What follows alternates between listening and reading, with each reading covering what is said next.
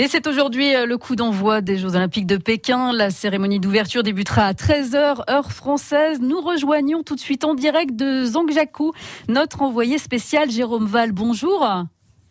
Bonjour Isabelle, bonjour à tous. Et cette cérémonie, euh, Jérôme, cette cérémonie d'ouverture à Pékin, on peut le dire, aura des airs de 2008. Eh bien exactement, vous le savez peut-être, Pékin est la seule ville à avoir accueilli à la fois les Jeux d'été donc en 2008 et les Jeux d'hiver cette année. Et donc eh bien il y a cette ère effectivement de, déjà vu. Vous vous souvenez peut-être euh, de ces images de la cérémonie d'ouverture en 2008, le stade olympique de Pékin. Le chef de cérémonie c'était Zhang Yimou. Eh bien on reprend exactement ces mêmes ingrédients à 71 ans.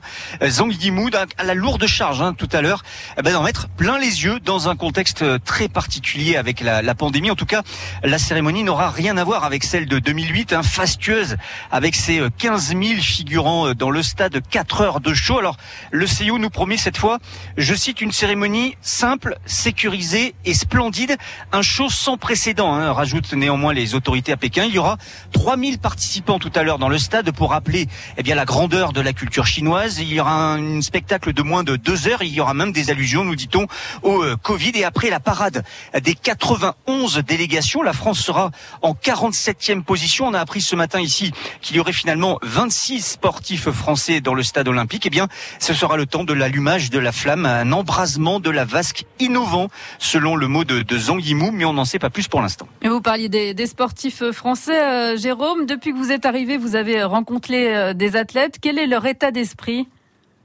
Eh ben, ils nous racontent tous hein, une atmosphère forcément particulière dans les euh, villages où ils sont euh, logés, qu'ils ne quittent d'ailleurs que pour aller euh, aux entraînements. À l'intérieur, ben, il faut bien s'occuper parce que le temps peut paraître un peu long.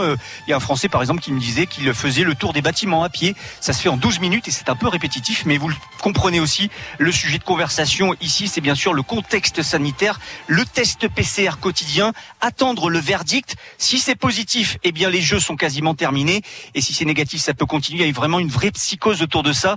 Euh, D'ailleurs, euh, l'équipe de Norvège, hein, les Norvégiens, la Norvège qui était le premier pays au tableau des médailles en 2018 en Corée du Sud, eh bien les Norvégiens sont euh, vraiment soumis à une hécatombe. La numéro un mondiale du saut à ski, le numéro un mondial du combiné sont positifs et le biathlète Johannes Beu, tenant du globe de cristal et lui cas contact. Vous comprenez que ça pèse un petit peu ce contexte sanitaire. Tout à fait de, de de, de en perspective. Merci Jérôme Val en direct de Zhangjiakou où se tiendront les épreuves de de biathlon, de freestyle et de ski nordique. À 13h, cérémonie d'ouverture des JO de Pékin.